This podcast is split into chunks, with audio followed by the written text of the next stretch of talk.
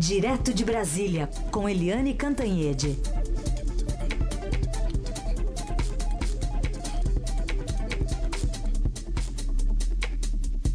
Oi, Eliane, bom dia. Bom dia, Heisen, Carolina Ouvintes. Bom dia, Eliane. A gente começa a nossa conversa com um destaque lá de Brasília, aí de Brasília, aliás. Temos o Theo Cury na linha para falar sobre o dia de Jair Bolsonaro, presidente que começou cedo a receber autoridades, aliados, lá no Palácio do Planalto. Theo, bom dia. Bom dia, Carolina. Bom dia, Heisen. Bom dia, Eliane. O presidente Jair Bolsonaro já está aqui no Palácio do, do, Planalto depois de passar metade da última semana despachando do Alvorada, que é a residência oficial da presidência da República. Até o momento, a agenda do presidente prevê apenas despachos internos. Hoje pela manhã, Bolsonaro recebeu o ministro-chefe da Casa Civil, Onix Lorenzoni, no Alvorada. O encontro entre os dois, que não estava previsto na agenda do presidente, durou cerca de 30 minutos. Na saída, o Onyx não quis falar com a imprensa. A expectativa do dia hoje gira em torno da confirmação da exoneração do ministro da Secretaria-Geral da, da Presidência, Gustavo Bebiano. A edição regular do Diário Oficial já está no ar e não traz a exoneração como era esperado. Com isso, ele continua sendo formalmente ministro. É isso. Então, que continua acompanhando a agenda do presidente Bolsonaro lá em Brasília. A qualquer momento volta com outra, outras informações. Então, obrigada, viu? Obrigado, gente. Bom dia. Pois é, Eliane, dia começando quente já para Jair Bolsonaro, conversando com um ministro importante aí de articulação e todo mundo de olho, fazendo F5 ali no Diário Oficial, ver se sai alguma atualização extra é, sobre a exoneração de Bebiano. Eu achei um erro, sabe, Carolina, é, eles não publicarem a demissão no Diário Oficial da União já agora de manhã. Por quê? Porque essa crise está se arrastando por muito tempo. Né? Vem desde o dia em que o presidente Jair Bolsonaro saiu do hospital Uh, e precisa ter um fim nisso, precisa ter um fim, porque o, enquanto a decisão não sai, toda hora a, as manchetes, as entrevistas, tudo gira em torno de Gustavo Bebiano, que é o ministro-chefe da Secretaria-Geral eh, da Presidência até agora. Né? Então é preciso dar um basta nisso. Ele saiu, saiu, aí é, vai se falar ainda alguns dias, etc., mas é preciso tocar o barco, tocar o barco adiante. E se não sai no Diário Oficial, isso continua pairando sobre o governo, atraindo as atenções, é, inclusive atraindo a energia dos repórteres, dos comentaristas. Estamos aqui falando do Bebiano, vamos continuar falando nele, porque é, ele continua lá. Agora, de qualquer é, forma, os é, analistas continuam insistindo que a culpa foi do Carlos Bolsonaro. Eu vejo muitos artigos, muitos comentários sobre o Carlos Bolsonaro, mas eu queria insistir muito é, que quem tomou a decisão, quem primeiro atacou, quem primeiro falou que ele mentiu, foi o presidente Jair Bolsonaro. Né? O problema do Bebiano não é o filho, o problema é o pai, e o pai é presidente é, da República. A, na sexta-feira, os dois se encontraram, o Bebiano e o Bolsonaro. É, o clima foi quente, foi muito. Não, não foi nada bom.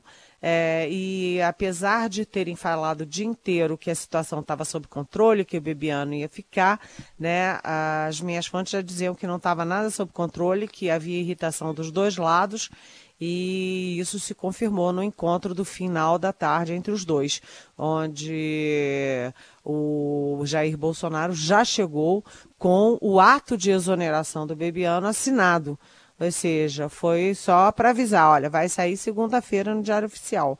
E o Bebiano não parou mais de falar desde então. Já deu várias entrevistas, é, várias é, entrevistas diretas a jornalistas, várias conversas com é, amigos e aliados que depois foram vazando para o para a imprensa. E a gente lembra o seguinte, que mesmo o Bebiano saindo, é, há um rastro que fica aí.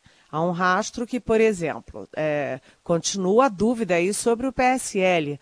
O PSL usou laranjas, ou seja, fingiu que dava dinheiro para aquelas candidatas todas. Na verdade, o dinheiro entrava na candidatura delas e saía de volta para o partido.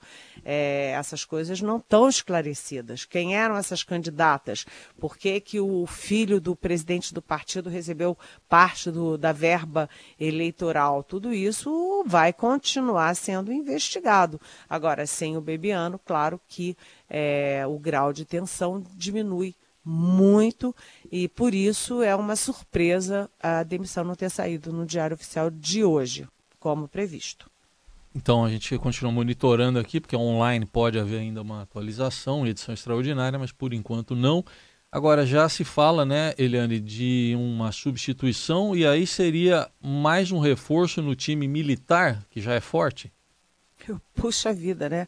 É, será o se o Bebiano for substituído pelo general Floriano Peixoto, que é o mais forte candidato até agora, é, o Palácio do Planalto vai ficar uma ilha, né? Uma ilha, porque todos são militares. O presidente da República, o vice-presidente da República, o chefe do GSI, o secretário de governo, todos são militares, e o Onix Lorenzoni, que é um ministro civil, que era deputado, é, vai continuar sendo o único civil é, dentro da presidência da República, né? Porque eram dois, Bebiano sai, fica o, uh, só o Onix Lorenzoni. E além disso, no governo como um todo, o Floriano Peixoto, se confirmado, será o oitavo general em posição de destaque. E aí eu também falo da minha coluna de ontem é, no Estadão, cujo título é Militarização do Governo. É, essa, essa militarização não é apenas no primeiro escalão, mas é também no segundo escalão. Né? Eles, os militares estão ocupando espaços de segundo escalão no Ministério de Meio Ambiente, no Ministério de Educação, já estão dando as cartas na política externa e, inclusive, é, saiu também ontem uma reportagem na, na, no Caderno de Economia. Eu nem, nem tive acesso a ela antes, eu não sabia, só soube depois de publicado, mas dizendo que o governo quer mudar a lei para é, permitir a contratação de militares da reserva. E é isso que a minha coluna falava, quer dizer, não que mudasse a lei, mas que os militares, eles se aposentam muito cedo, como capitães, como coronéis, eles têm muito boa formação, né? E aí, por exemplo, o ministro do Meio Ambiente, o Ricardo Salles, me disse que vai trocar todos os superintendentes do IBAMA nos estados. Todos os vai acabar com o de Brasília e mudar todos os outros 26. E segundo ele me disse, dos 26 ele quer que 20 sejam militares. Ou seja, os militares estão com tudo e é, não estão prosa. Ou será que estão? Pois é, é o que a gente vai ver, especialmente se essa exoneração for publicada hoje. De fato, como você já analisou na semana passada, é um protagonismo muito grande dos, dos militares que, no final das contas, estão é, causando menos problemas, né? São eles que estão sendo usados aí até como é, mediadores dessa crise aí que, que afeta o, o clã Bolsonaro. Bom, enquanto isso, Eliane, a gente tem uma agenda é, recheada é, pelo governo de fatos positivos. A gente tem, é, por exemplo, a questão do, do texto da, da, do ministro Sérgio Moro, né, que deve chegar amanhã aí na capital federal para tentar é, apaziguar os, os ânimos. O projeto de lei anticrime tem como objetivo endurecer o combate à corrupção, crime organizado e crimes violentos. E, na quarta, a chegada finalmente da reforma da Previdência né, no Legislativo. O Bolsonaro deve é, pessoalmente é, entrar nessa discussão, tentar convencer os brasileiros. Só que é, com essa pauta negativa fica difícil articular alguma coisa, não? pois é. é. Só se fala na crise do Bebiano. Né? O Bolsonaro demite, não demite, o Bebiano vai soltar os cachorros em cima do Bolsonaro, dos filhos dele ou não, e como é que fica a crise do PSL, né? Ontem o Estadão já deu essa manchete muito importante de que há uma articulação para acabar com o PSL, todo mundo, é, e inclusive Jair Bolsonaro, os filhos, etc., por um novo partido que, na verdade, novo não tem nada, que é a UDN, que é o partido antigo, o partido conservador, um partido de direita, assumidamente de direita, que havia aí na década de 40, 50, etc. E, hum, enfim, enquanto todo mundo fala isso, é, o governo agora está tentando mudar a agenda, dar uma guinada na agenda e focar nisso, no pacote do Sérgio Moro, que, como você bem lembrou, vai amanhã para o Congresso, e a reforma da Previdência, que também vai ah, para o Congresso essa semana, provavelmente na quarta-feira. Então, é, é, aí a tentativa de mudar, mudar aí a, a, a enfim, mudar a pauta né, e também é, movimentar aí uma, uma aliança entre os poderes, porque enquanto a crise fica restrita ao executivo, você vê que cresce muito a importância, por exemplo, do Rodrigo Maia, presidente da Câmara, do Davi Alcolumbre, que é presidente do Senado, e do Dias Toffoli, presidente do Supremo, que hoje, na, também na manchete do Estadão, ele está se movimentando para limpar a pauta é, do Supremo e tirar dali as pautas bombas, ou seja, pautas que podem criar é, impacto negativo para o governo é, no total de 50 bilhões. Ou seja, enquanto o executivo fica patinando em crises, judiciário e legislativo vão tocando o barco e vão tentando garantir aí o que é o mais importante, que é é, ajustar as contas públicas e é, deflagrar aí a, a, a, volta do crescimento econômico. Tudo bem, eu li essa notícia depois do horário de verão, quase que eu trazia o relógio em 60 anos aí do, da, da UDN. E a gente vai agora para as perguntas de ouvintes, hoje também perguntas de áudio. Tem ouvinte aqui falando do trabalho da imprensa na cobertura aí do governo Bolsonaro. Vamos ouvir para ele responder? Bom dia, meu nome é Carmen. Essa pergunta é para a Liana Cantanhede. Antes de mais nada, eu queria dizer que, eu, que podem me criticar, mas eu não votei ninguém para presidente, porque nenhum dos dois me representava, longe disso. E só que eu tenho notado que a imprensa tem sido muito mais atenta às coisas as coisas erradas do partido e da família do Bolsonaro. E eu não lembro de ter visto isso quando eram outros outros partidos, especialmente o PT. Enfim, obrigada, é isso. Aí, Eliane, e aí, o que, que você diz? Oi, Carmen, bom dia, bem-vinda. Olha, a, a, imprensa não inventa as coisas, né? A imprensa é, noticia coisas que acontecem. Né? O Fernando Henrique Cardoso disse uma coisa muito apropriada na sexta-feira, porque ele disse o seguinte: é, todo início de governo é sempre tumultuado, é difícil, mas o Jair Bolsonaro está abusando, porque, Carmen, é, o que você faria se você fosse jornalista e surgissem aquelas informações todas oficiais sobre o Flávio Bolsonaro? Eleito senador, filho do presidente. Né? O funcionário dele é motorista e movimenta 1 milhão e 200 num ano né, o, o, o gabinete dele na Alerj, é, Assembleia Legislativa no Rio de Janeiro, é, tinha um monte de funcionário dele depositando nessa conta do motorista. Depositava num dia, saía num dia seguinte. Depois aparece o Flávio depositando é, 97 mil em pacotes de 2 mil é, reais um atrás do outro no mesmo caixa é, eletrônico. O que, que você faria, Carmen, você jornalista? Isso são informações oficiais.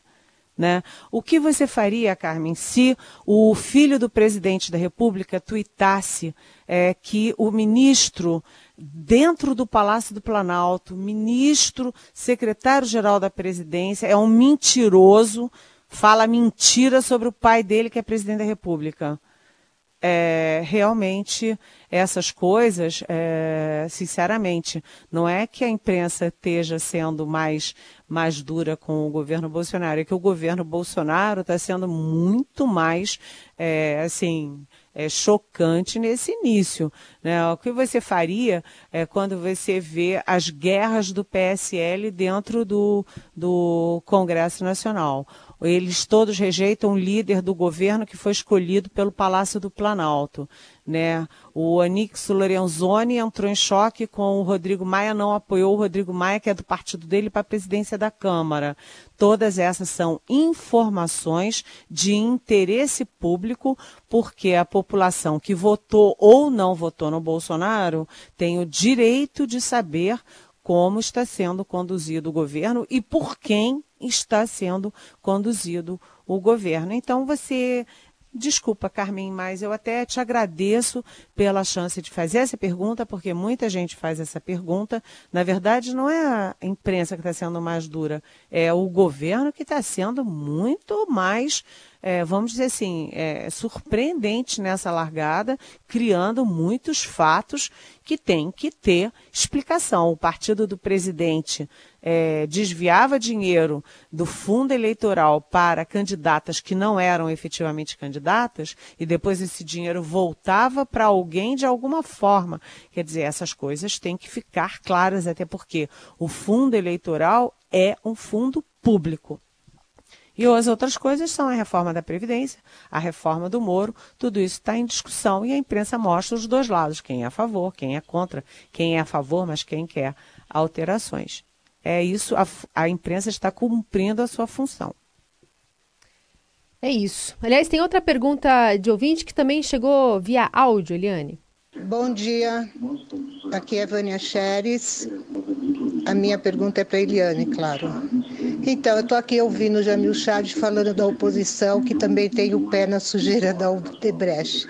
Eu te pergunto, Eliane, é, isso é cultural, né? Não é porque troca o governo que a, que a, a, a safadeza continu, é, acabou. Você teria uma receita para mudar essa postura de políticos? Porque sempre o dinheiro fala mais alto, né? Um abraço e até. Oi, Vânia, bom dia, bem-vinda. Olha, é, quando a gente fala que a reforma mãe que precisa ser feita, a reforma número um, número zero, é a reforma política, é exatamente por isso. Porque os políticos não são todos iguais. Evidentemente, você tem muito político bom, de bom caráter, que tem liderança no seu setor, que quer entrar para a vida política para fazer leis para transformar o país, para modernizar o país, modernizar as relações trabalhistas, etc, etc.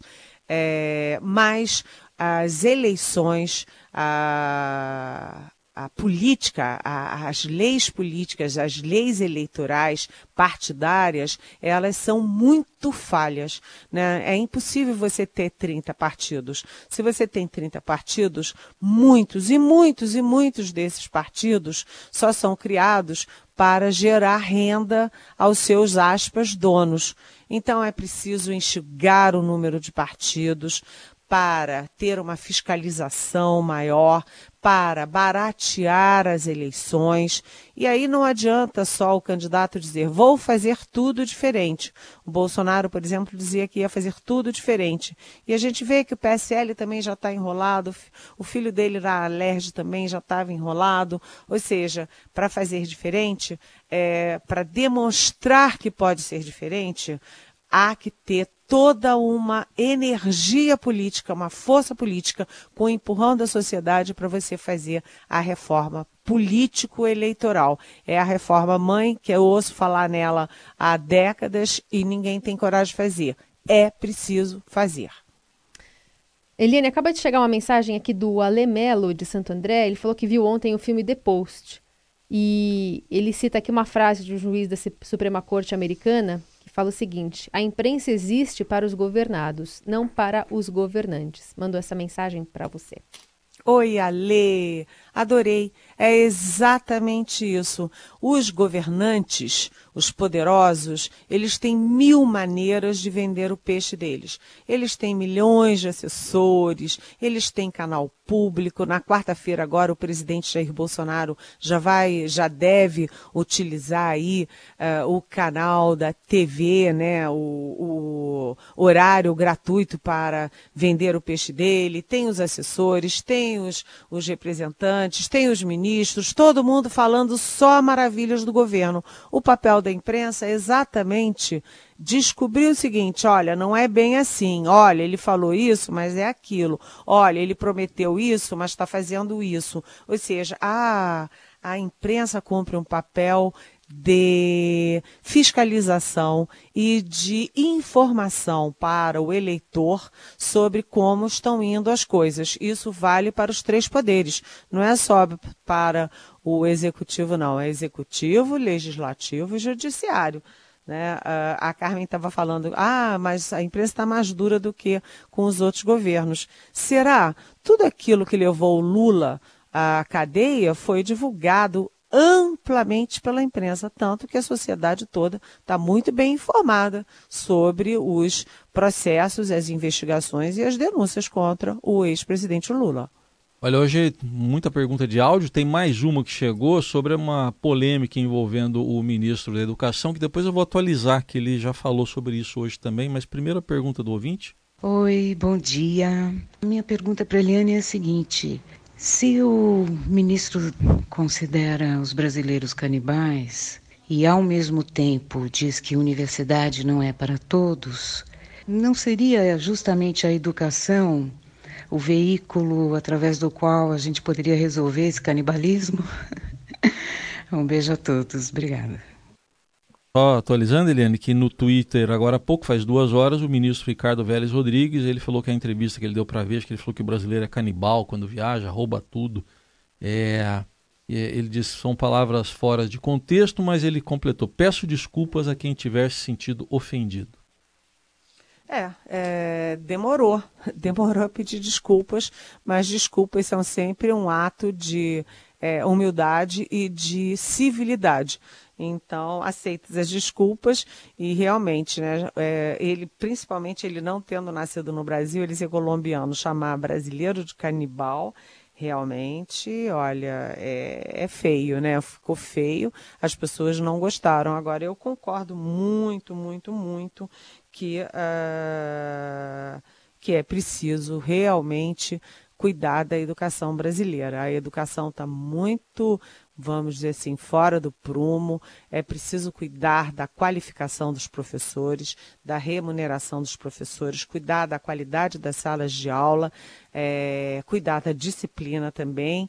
Só que é, o ministro Vélez Rodrigues, ele, segundo eu li na imprensa, entupiu o Ministério de é, Teólogos e Filósofos. E a questão da educação brasileira é muito de administração.